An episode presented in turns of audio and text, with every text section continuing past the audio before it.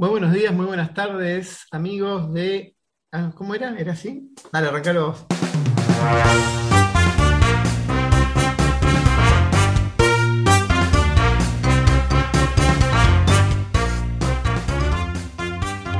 Buenas tardes, esto es Filosofía Barata y Cerebros de Goma, un podcast de neurociencias entre amigos y con una cerveza en la mano. Cannabis, cocaína, anfetaminas, heroína, alcohol, nicotina e incluso comida. Todas estas sustancias están muy presentes en el día a día de muchas personas alrededor de todo el mundo. Hoy vamos a hablar de por qué se relacionan con adicciones y cuál es su biología. Estamos con Mauricio Arias, médico psiquiatra y eh, neurocirujano Javier Schulz y quien les habla, residente de neurocirugía Emir Zapac. Bueno, hola Emir, ¿cómo estás? Hola Mauricio. Hola, ¿cómo estás? ¿Bien? Bien, acá. Vamos a ver qué podemos hablar. Acá estoy con un tema interesante de hoy. Sí, con una bolsa de poxirrán en la mano, a ver si respiro esto o no lo hago. Yo creo que este tema igual va a dar para varias, varios encuentros, me parece, porque nos vamos a quedar cortos. Un tema muy amplio. me gusta, me gusta arrancar así. Mauricio, ¿qué, puedes contarnos sobre, sobre la biología de, de, las adicciones, ¿no? Que además sabemos que las adicciones pueden estar relacionadas a, sustancias tanto artificiales como naturales, e incluso hay, hay, adicciones a la comida o ese término está mal, mal utilizado. No, no, efectivamente, mira, hay adicciones incluso, no solo a la comida, por supuesto, sino incluso también a situaciones conductuales. Por ejemplo, adicción al juego, muy común, adicción al sexo. Eh, la otra vez hay un documental muy interesante en YouTube de uno que, es adicto a masturbarse, por ejemplo. es, muy, es muy bueno ese documental. Incómoda esa, esa adicción. incómoda, no, y aparte el documental está doblado al español, así que es muy bueno. En un momento muestra la alfombra eh, y dice, oye tío, esta es mi alfombra y eso es... Eh, estoy siendo totalmente hostil a los españoles, ¿no? No, bueno, esto se escucha mucho de España, así que le mandamos un saludo a todos los españoles que nos escuchan. sin ánimo de ofender. Sí, nosotros desde el, país con el peor acento del mundo, lo saludamos desde acá. Eh, lo que quiero decir es que hay, hay, un montón de adicciones, no solo a sustancias. Ahora bien, el tema de la, de la biología. A principios de la década del 50 hay un experimento paradigmático, que es el experimento de Olds, donde a un ratoncito, ellos estaban, en realidad estaban buscando el centro del sueño. Querían poner un electrodo en la cabeza de un ratoncito para hacerlo dormir. Y se dieron cuenta que el ratoncito, cuando le daban la descarga, no se dormía y quería más, cada vez más descargas. Incluso se quedaba apretando el aparato que le daba la descarga hasta morir, dejaba de tomar agua, dejaba de tener interés en reproducirse, etcétera. Incluso hicieron un experimento ampliado donde ponían un, estímulo doloroso al ratón. Para que llegara a la palanca tenía que pasar por una cerca electrificada, cosa que los ratones en situaciones normales están dolorosos que no pasan por ahí. Y estos ratones, entre comillas adictos, pasaban por la cerca electrificada, se electrificaban para poder tener esa descarga en el centro de recompensa. No quiero entrar ahora en detalles sobre el centro de recompensa y todo, y probablemente eso ustedes lo manejen mejor que yo pero a partir de ahí se empiezan a hacer experimentos con drogas, con heroína, por ejemplo, y ratoncitos en una jaula de Skinner, que es una jaula cerrada, le ponían agua con azúcar, agua con heroína, el ratoncito empezaba a tomar agua con heroína y en general hasta que moría. Obviamente ignoraba la comida, ignoraba la reproducción, las madres ignoraban a sus crías, etc. Ahí surge el modelo neurobiológico de las adicciones. Y también centrado en ciertas sustancias, ¿cierto? Después vamos a ver que no es lo mismo la heroína y los opiáceos, la nicotina o la cocaína. La cuestión de esto es que cuando uno va a ver las estadísticas de epidemiología, ve que del 100% del universo de personas que afirman y dicen consumir sustancias ilegales, vamos a poner el ejemplo de cocaína, puede ser cualquiera, o sea, marihuana, cocaína, no la heroína y los opiáceos, eso después hablamos después. Del universo de los que consumen cocaína, más o menos se calcula que un 10% son los que desarrollan un trastorno asociado, o sea, un trastorno por dependencia o por abuso. El resto, el 90% de los consumidores, se llama uso, y es un uso que no, que no conlleva consecuencias para la vida cotidiana de la persona. ¿Cómo nos podemos familiarizar con esto? En el ejemplo del alcohol, porque con el alcohol pasa exactamente lo mismo.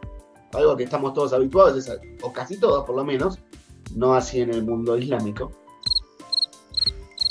El alcohol tiene un, también un 10% de las personas, del 100%, un 10% de las personas que consumen alcohol terminan teniendo un trastorno relacionado al alcohol, como dependencia o abuso.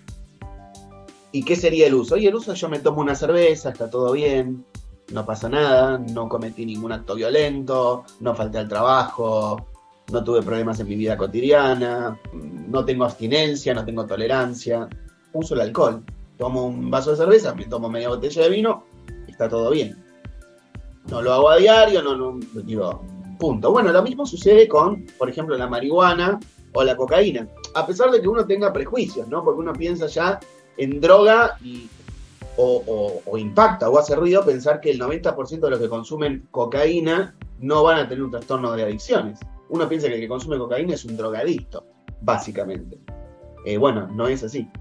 Mucha más gente de lo que uno cree consume sustancias. Tal vez tu vecino, tal vez tu pareja. Vos sabés que ahora, ahora que lo comentás, Mauricio, eh, no, no estaba al tanto de estos, de estos porcentajes. Podríamos decir entonces que, hay más variables a la hora de poder determinar si, si una persona es adicta o no, no solo el consumo en sí. Exactamente. Exactamente, por eso se definen los trastornos asociados como abuso, que es cuando el consumo de la sustancia trae problemas en la vida cotidiana de la persona, ausentismo laboral, causas judiciales, violencia, pérdida de vínculos, etc. O tiene un impacto funcional en la vida del individuo. Ese es el abuso. Y, el escalón superior es la dependencia, donde aparecen los fenómenos de tolerancia y de abstinencia. La dependencia es por sí sola, bueno, necesito la droga porque si no... Y además la sustancia se convierte en el eje central de la vida de la persona. En este sentido, entonces, es multifactorial eh, a la hora de, poder eh, determinar que alguien es adicto. Eh, ¿Qué es lo que pesa más? ¿La biología, la parte psicológica del individuo o, hay algún componente genético relacionado a esto? Bueno, en realidad, como vos decís, ¿no? Las tres. Por eso, cuando, si uno piensa, ¿no? Por ejemplo, en la cocaína y en la neurobiología de la cocaína, ¿no? La inhibición de la es una bomba de dopamina y no adrenalina en el cerebro, ¿sí? En el centro del placer y, bueno, en todos lados. Y claro, ¿qué pasa? Los receptores hacen un down regulation y entonces, cuanto más cocaína consumo, menos receptores dopaminérgicos tengo y después, cuando caigo en dependencia, el único estímulo que me va a dar algo de placer va a ser solo el consumo de cocaína. Después tener relaciones no me va a dar placer, comer no me va a dar placer, etc. Ese es el, extremo máximo. Ahora, ¿por qué no todos caen en eso? Eh, o, por qué, digamos, en realidad una minoría cae en ese problema? Todos los cerebros son iguales y la sustancia es adictiva, ¿cuál sería el problema? Eh, ¿Por qué los ratones de la jaula de Skinner que toman heroína, en el caso de la heroína la tasa es más alta, llega casi al 30%. Los opiáceos son una, excepción, como la nicotina, porque son de las sustancias que tienen mayor potencial adictivo per se. Y llega casi a un 30%. Sin embargo, igualmente, un 30% estamos lejos de el cielo. Bueno, ¿por qué? Y bueno, en los experimentos vieron, esto se le ocurrió, ya pasamos de la década de 50 a fines de los 70. Hay un doctor en psicología, Bruce Alexander, que se dio cuenta y dijo, los ratones son mamíferos y son animales sociables. El ratón que está en la celda de Skinner está en una jaula, estresado, súper estresado, aislado, y yo le doy agua con heroína y el tipo la toma hasta morirse. ¿Qué pasaría si yo les cambio el entorno? Entonces el tipo diseñó un experimento que se llama Rat Park, Parque de las Ratas, como, como un spa, como una especie de hotel cinco estrellas, ¿no? Eh, Está en otro ambiente, algo más relajado, algo. Música clásica, con, ratoncitas, ratoncitas con, bien vestidas, ¿viste? Perfumitos Cosas que nos gustan a todos. Es monotemático, ¿no? Bueno. y en el Rat Park el tipo mezcló ratas machos, ratas hembras, grupos de más de 10 y les puso jueguitos, mucho espacio, esparcimiento. Y entonces, ¿qué hizo? Puso un bidón con agua con azúcar y otro bidón con agua con heroína algunas ratas tomaban agua con heroína. Ninguna hasta morirse. En el Rat Park. Ninguna. Y creo que la tasa era, era menos de un 20%. Ahora bien, llevó más adelante el experimento. Y dijo, ¿qué pasa si yo agarro una rata adicta? que está dentro de la, de la celda de Skinner tomando heroína hasta morirse, y la pongo en el Rat Park. Bueno, ¿qué pasó? Esas ratas adictas, algunas dejaron de consumir heroína. Y otras, si seguían consumiendo heroína, ya no lo hacían hasta morir y lo hacían con mucha menor frecuencia. O sea, el ambiente realmente influye. Y mucho. Y mucho. Y eso es lo que da el origen a lo que se llama el modelo social de las adicciones. Tenemos un experimento de la vida real en eso también, que es la guerra de Vietnam. ¿sí? De esto también se, han escrito, se ha escrito bastante, que muchos soldados eh, durante la guerra de Vietnam se habían hecho adictos a la, a la morfina, ¿sí? porque les daban, les daban opiáceos también. Y bueno, cuando volvieron y se reincorporaron a sus casas, la mayoría se recuperaron. Obviamente muchos no, obviamente tuvieron problemas después con la gente que no se recuperó, pero en su gran mayoría todos pudieron recuperarse. O sea, sería como un Rat Park modelo humano de la vida real. Eh, lo que pasó con Vietnam. Hay libros escritos al respecto. Johan Hari es un periodista que, que habla mucho de esto.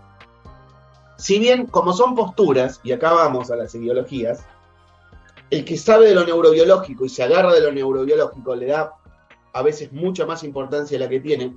El que sabe y estudia el modelo social quizá a veces le da mucha más importancia del que tiene. Y a veces es difícil congeniar ambos modelos y tener una postura intermedia, ¿no? Que generalmente la verdad siempre no, está en los extremos. Y después tenemos el modelo de la vulnerabilidad. El modelo de la vulnerabilidad contempla factores genéticos, factores sociales ambientales, para el desarrollo de los trastornos mentales. Y entonces ahí tenemos el convito de eh, lo social y lo biológico, básicamente, en el tema de la, de la vulnerabilidad también. Otra cosa que es importante acá, lo que voy a decir eh, puede generar polémica, pero es así, por lo menos en los estudios que hay hasta ahora es así. ¿Es el huevo o la gallina? Es decir, ¿uno se hace adicto porque tiene un problema previo? ¿O uno se genera el problema tomando la, sustancia? Bueno, bien. Se vio en varios estudios que cerca del 80% de los dependientes a sustancias que hacen tratamiento, eh, esto se vio en España, en Estados Unidos, en México, hay varios estudios abiertos con bastante cantidad de gente, se vio que el 80% ya tenían un trastorno mental previo no diagnosticado, de los que caían en un trastorno de dependencia. Es decir, a la pregunta de si es el huevo o la gallina, en su mayoría previamente hay un trastorno mental, ¿sí? solapado, no diagnosticado, quizá en sus inicios, y donde cuando uno le mete la sustancia, lo incendia. Y entonces ahí cae en lo que es la dependencia o el abuso. Eso me, surge, me surge una pregunta, eh, no sé si será medio una barbaridad, pero que ¿podríamos entonces hacer un screening de trastornos mentales en la sociedad o estaríamos eh, es muy loco eh, animarse a preguntar algo por el estilo y decir, bueno, tal vez eh, clasificando o, haciendo diagnóstico temprano de algún trastorno mental podemos evitar mayores complicaciones. bueno, el tema del screening, y a ver, sería interesante, pero el problema sería quién lo hace, cómo se hace y para qué, ¿no? sobre todo porque el tema de explorar la salud mental de las personas tiene que ver con meterse en la intimidad, en la esfera íntima. Y ahí tenemos un problema porque no es como hacer un análisis de laboratorio. Sí, sí, más ahora, ahora que lo mencionás, y, tal vez sería un poco lo, erróneo de, la pregunta, eh, nada que ver con el tema que estamos tratando, pero eh, uno haciendo un screening del comportamiento de las personas puede hasta venderles, venderles algo después, o poder eh, cambiar elecciones. Se vio con el Cambridge Analytica. No, bueno, eso está pasando ya. Sí, claro. Eh, vos, vos hablás. No tiene que ver con el tema que estamos tratando hoy, pero sí. Vos hablas de limpieza y te aparece en el Instagram, no sé, gente que. empresa de limpieza, no sé. Hablas de cocaína y aparece. No, no, eso no, no, que no, nos van a clausurar, nos van a. Eh, yo soy así, yo soy así. Bueno. Yo, una vez que, que dijimos más o menos este tema de las adicciones, estaba viendo a ver qué, cómo era, como vos decías, a ver qué es lo que tenemos aquí de, este tema biológico, neuroquímico y demás. Y automáticamente lo que se me vino a la cabeza y lo que está más o menos presente siempre cuando hablamos de esto es el núcleo cumbens. El núcleo accumbens eh, forma parte del sistema de placer y recompensa. Es un núcleo que, bueno, que un núcleo profundo, que bueno, es como una especie, yo cuando siempre cuando me, cuando me preguntan a ver qué, para qué sirve una cosa, para qué sirve la otra cosa y demás, o incluso cuando quiero acordar yo para qué sirve determinada estructura, siempre trato de hacer alguna, algún tipo de analogía o algo, y por ejemplo lo que siempre me, me hace acordar al núcleo Cumbens es como una especie de, no sé, de radar o de fotografía, de una cosa así, es un aparato que tenemos en el cerebro que está todo el tiempo sensando cosas, arrojándonos, o mejor dicho, captando información de el lugar donde estamos, el lugar, lo, que hacemos, lo que estamos haciendo, con quién estamos, qué estamos haciendo. Y cada vez que recibimos algún estímulo placentero, algún estímulo, ya sea algo, una comida agradable, eh, un estímulo sexual agradable, alguna cosa donde eh, evidentemente la evolución nos llevó a, a, buscar esas cuestiones para perpetuarnos como especie, este órgano trata de liberar dopamina y avisarnos que eso está bien, eso hay que hacer, eso está bien, eso hay que hacer, y es como una radiografía, que, como un snapshot que saca en un momento determinado el cerebro y después tendemos a buscar eso, tendemos a buscar determinado día, me junto con mis amigos, vamos a jugar a la pelota y al final de jugar a la pelota nos comemos una pizza con una cerveza. Entonces hay una gran liberación de, dopamina porque nos sentimos bien, agradables, eh, hicimos una cosa que nos gustó y que queremos volver a repetir y cuando lo repetimos de, determinada cantidad de veces, ya a veces el solo hecho de juntarnos con ciertas personas, ya nuestro cerebro ya sabe lo que está viniendo, ya sabe lo que está viniendo, ya sabe, ya se está preparando y, genera eh, esa motivación para poner, eh, digamos, en marcha los mecanismos para que eso se vuelva a repetir, el partido de fútbol, las cervezas. Hay un experimento, Javi, respecto de eso, es el experimento de Sapolsky, que es un neurobiólogo, sobre las adicciones conductuales en este caso. El experimento de Sapolsky consistía en que el monito hacía una tarea y le daban una recompensa. Entonces, cuando le hacía bien le daba recompensa, cuando le hacía mal no. Y en, el momento les, les, dosaba la dopamina en el cerebro. ¿Sí? El tipo vio que la dopamina aumentaba antes, cuando el monito ya estaba condicionado y sabía que si hacía bien tenía recompensa, la dopamina aumentaba antes de que él obtuviera la recompensa esto que vos estás diciendo. Es decir, ya la expectativa de la recompensa genera una descarga dopaminérgica mayor que la recompensa en sí misma. Y de ahí explicamos el casino, por ejemplo, ¿no? La adicción al, al juego, por ejemplo. Y Sapolsky llevó ese experimento un escalón más. ¿Y qué hizo? Aleatorizó la recompensa. Hizo un grupo de monos que recibían el 100% de las veces la recompensa, otro que recibía el 50% y otro el 25%, de forma aleatoria, cada vez que hacían bien la tarea. ¿En qué grupo la dopamina aumentaba más previo a recibir la recompensa? ¿En el grupo que la recibía siempre o en el que la recibía menos? En el que la recibía menos. Otro punto para el casino. Claro, claro.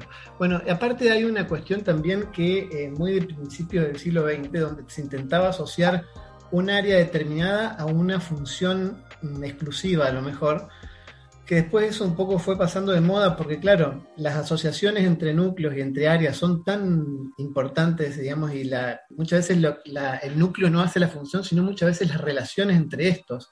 Pero, por ejemplo, eh, nosotros cuando hablamos de, núcleo cumbens, muchas veces, claro, se nos vienen a la cabeza las adicciones, pero sin embargo tiene otras funciones. Es un, es un núcleo muy, muy pequeño que eh, este, digamos, anatómicamente está formado por una parte externa, una parte interna, un núcleo y, una shell, digamos, una cosa que lo rodea, y sin embargo tienen funciones diferentes, se activan de manera distinta, cuando se estimulan a veces incluso las adicciones, cuando uno, hay algunos eh, procedimientos quirúrgicos que estimulan estas áreas, y al estimular una, puede controlar cierta adicción y al estimular otra no actúa sobre la misma adicción, sino con otras adicciones. O sea, las interrelaciones son muy importantes para determinar la función en estas, en estas estructuras.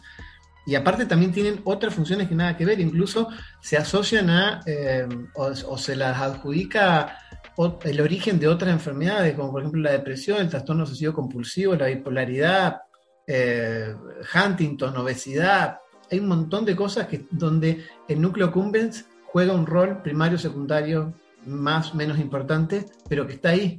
Y no es por el núcleo en sí, sino que a lo mejor son esas asociaciones que hay con otras áreas y que, determinan parte de nuestro comportamiento.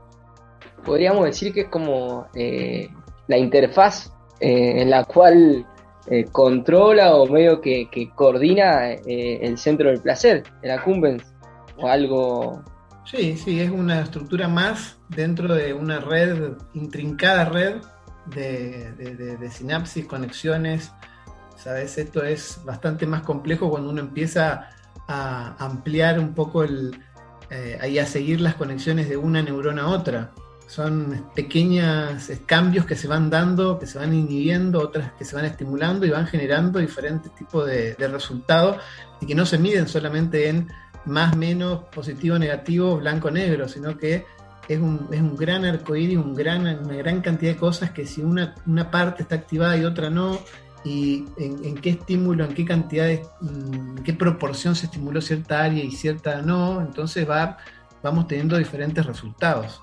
Sí, vos, vos sabés que volviendo también un poco a, a, lo que vos comentabas, de que en el siglo XX trataban como de, de, de determinar una zona o un área relacionada a las, a las adicciones al placer, hay un estudio de Olds y Miller que en el año 50 lo que hicieron fue eh, colocar algunos electrodos en el área septal de ratas y estas ratas elegían presionar la palanca que estimulaba esta zona por sobre eh, la necesidad de comer o de beber. Fue por eso que, desde ese entonces se lo denominó a esta, a esta, a esta zona o este área como el centro del placer del cerebro. Mm, sí. Claro, es lo que comentaba Mauricio hace un momento. Em, Pero sí las neurocosas, yo no hablé de las neurocosas. Claro. No, bueno, este, fíjate cómo ese siglo XX maravilloso para algunas cosas, cómo fue, cómo fue cambiando todo muy rápidamente.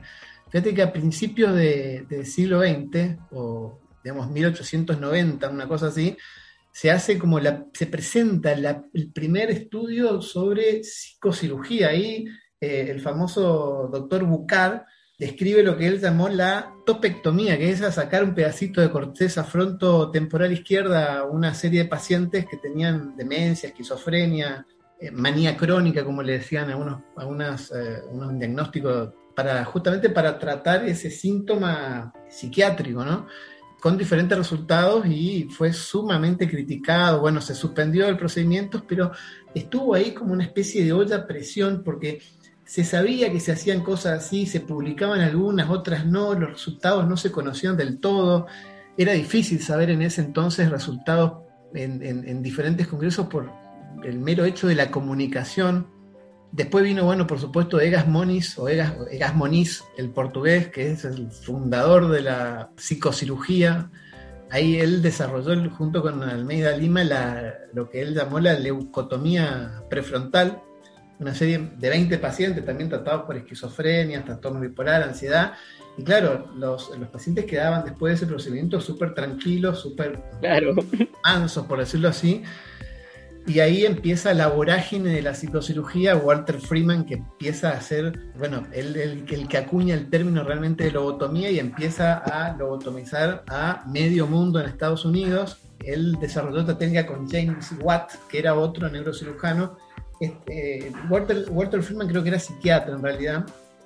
El tema es que este, este procedimiento se, se empieza a desarrollar, se empieza a usar para cualquier cosa eh, la, psicocirugía como que llega a su momento de oro, digamos, en el, en el 49, donde Moniz gana el, premio Nobel por este procedimiento. Ahí en ese mismo año, fue maravilloso, ese mismo año se desarrolla, se presenta el marco estereotaxia, y el marco estereotaxia combinada con la moda de la psicocirugía, le empiezan a hacerse procedimientos de leucotomía prefrontal por estereotaxia, y aparte después empiezan a usarse capsulotomías anteriores para tratamiento de... ¿Qué es la? Porque me gustaría por ahí que me expliques un poquito rápidamente. La estereotaxia es una especie de, marco, de cuadrado que se, que se lo sujeta al cráneo de una persona a través de unos pines que van atornillados al cráneo. Esto queda como una estructura, especie de estructura rígida, inamovible, eh, temporal obviamente, y que permite, con una serie de medidas de ángulos, que este mismo marco tiene y una imagen de tomografía de resonancia, colocar una aguja o un electrodo eh, a través de un pequeño agujerito en el cráneo eh, de manera súper precisa. Son cálculos y gracias a las imágenes podemos usar esos ángulos para colocar con una precisión milimétrica una aguja adentro del, cráneo. Estamos hablando de que ah, con un sistema externo podemos acceder quirúrgicamente a zonas profundas, Mauricio, eh, haciendo una, analogía y una, comparación con las imágenes que se puedan tomar por, por tanto por resonancia magnética o como tomografía computada, porque o sea, los sistemas más modernos de estereotaxia te permiten una fusión de las imágenes eh, y a partir de eso sacar cálculos que, por ejemplo, si tenemos que ir a, una zona profunda, subcortical, como los ganglios basales, estar eh, con una precisión de menos de un milímetro de error, a veces se logra menos todavía, y es lo que me parece que ha hecho este gran salto en relación a una lobectomía, a poder colocar un electrodo profundo en una zona específica, por ejemplo, a nivel del núcleo accumbens. Sí.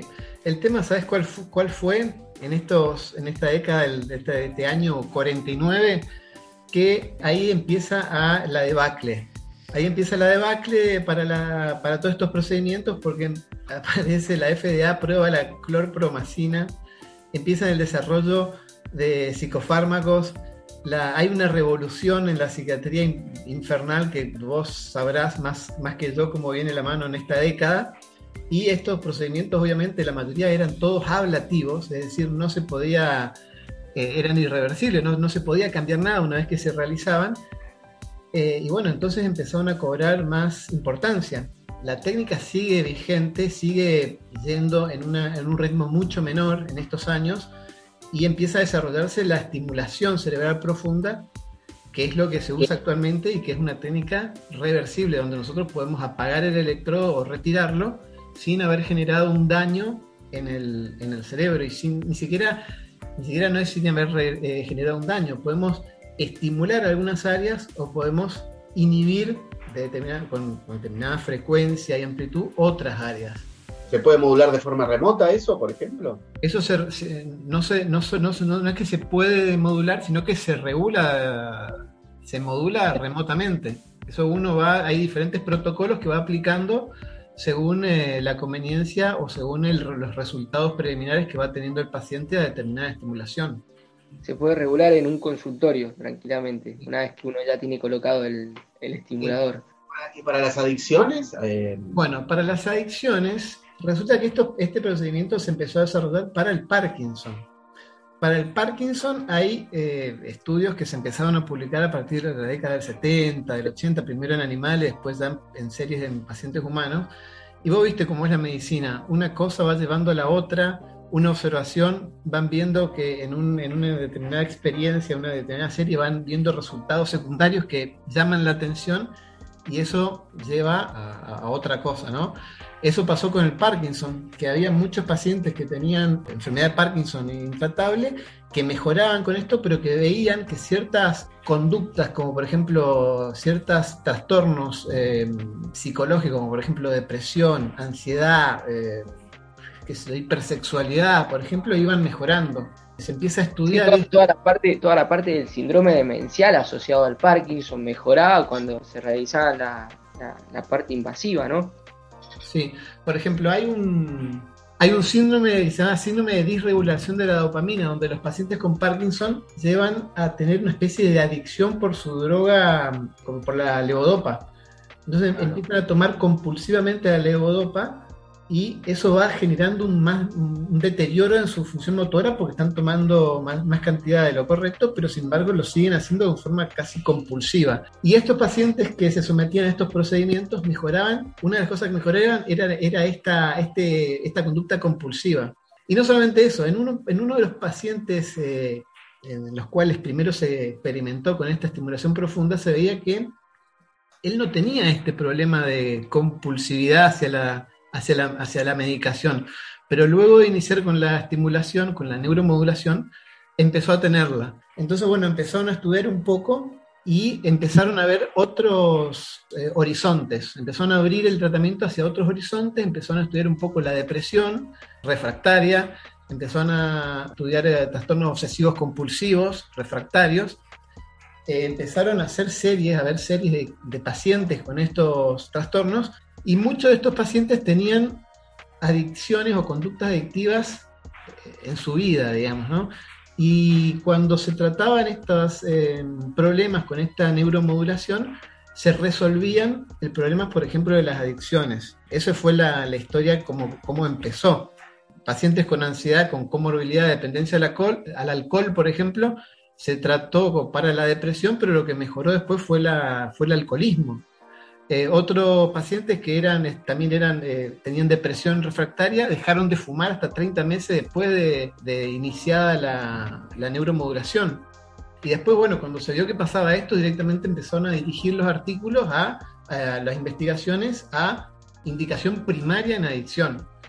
Exacto, Javi, porque justamente que no hablamos del tratamiento de las adicciones, Viste que yo les había dicho que en general siempre hay un trastorno mental previo, en el 80% de los casos, más o menos, 70-80%. Y entonces el tratamiento de la adicción es el tratamiento del trastorno mental primario. Si, por ejemplo, depresión y alcoholismo están asociadas en un 50%. Entonces, si yo tengo un paciente alcohólico, lo primero que tengo que buscar es ver si está deprimido o no. Y si está deprimido, ¿qué tipo de depresión es? ¿Es unipolar, es bipolar, es, bueno, etcétera? Y una vez que uno trata el trastorno mental primario, la adicción mejora. A veces completamente, a veces no del todo, pero mejora.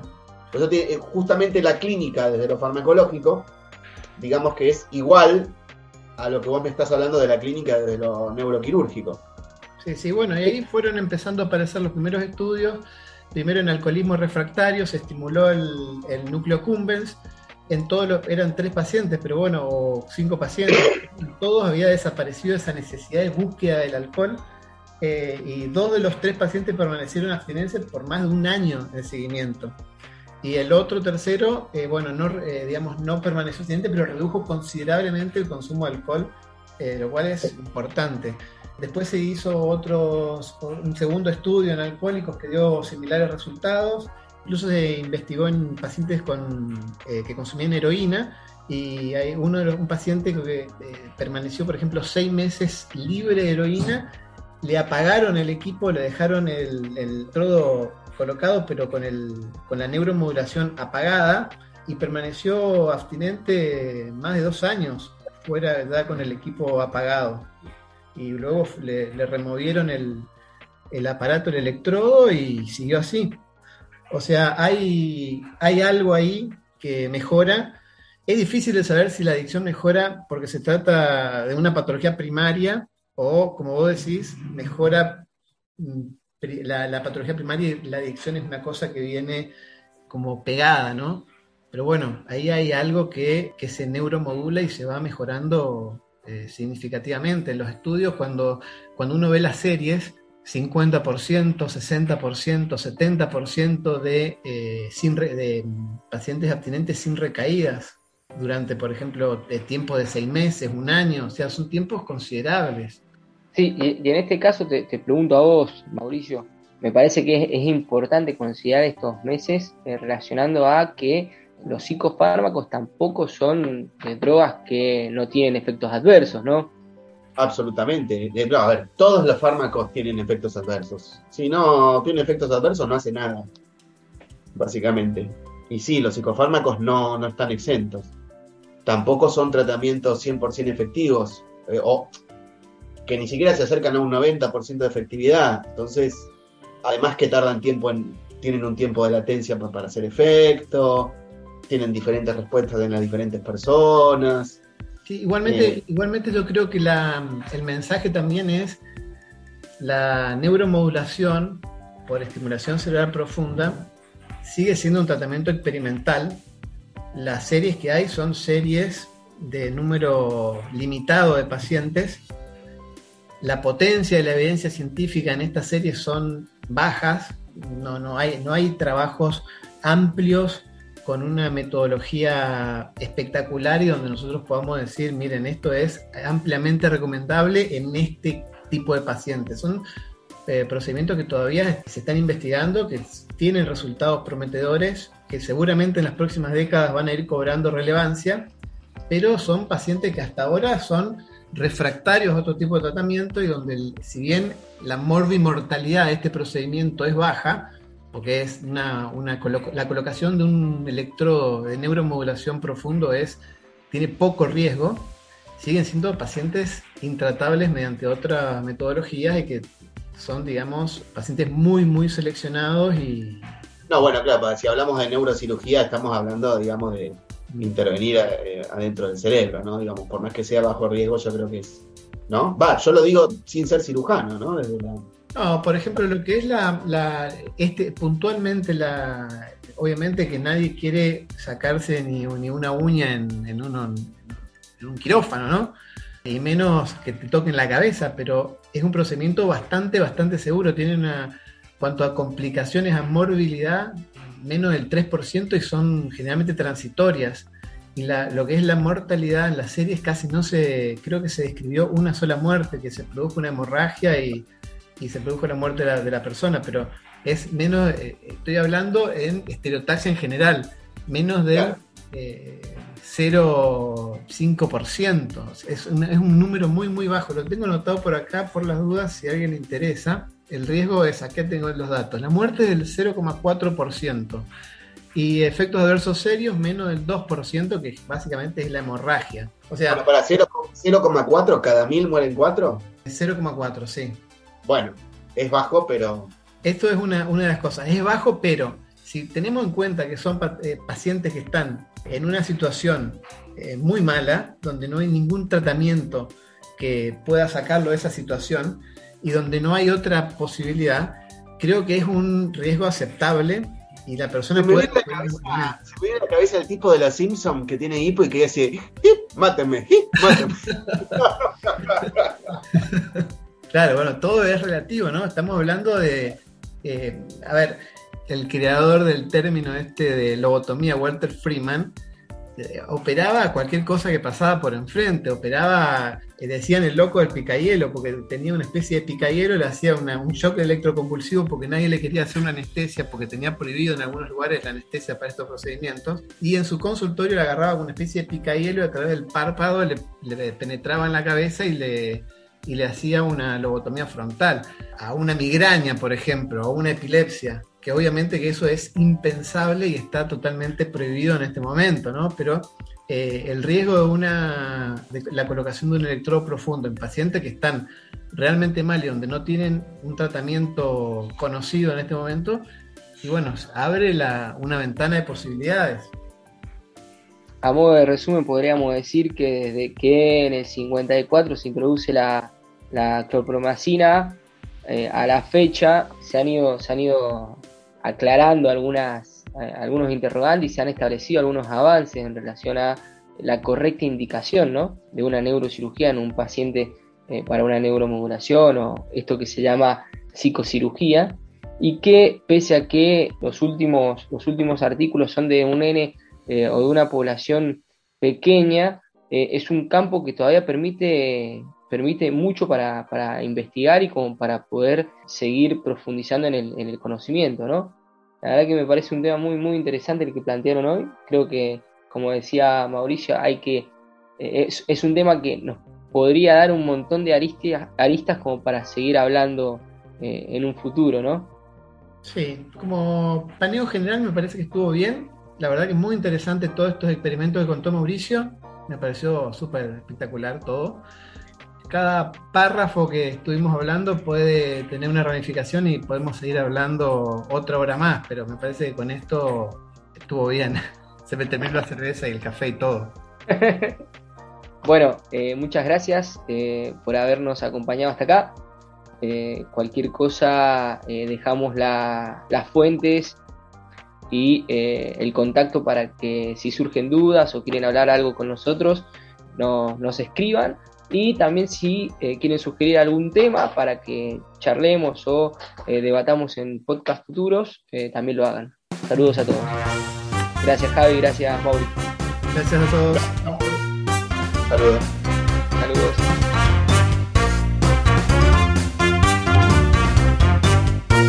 Bueno, muchas gracias por habernos acompañado. A, bueno, sí, sí, sí, ya trabó todo. Va de vuelta, Javi.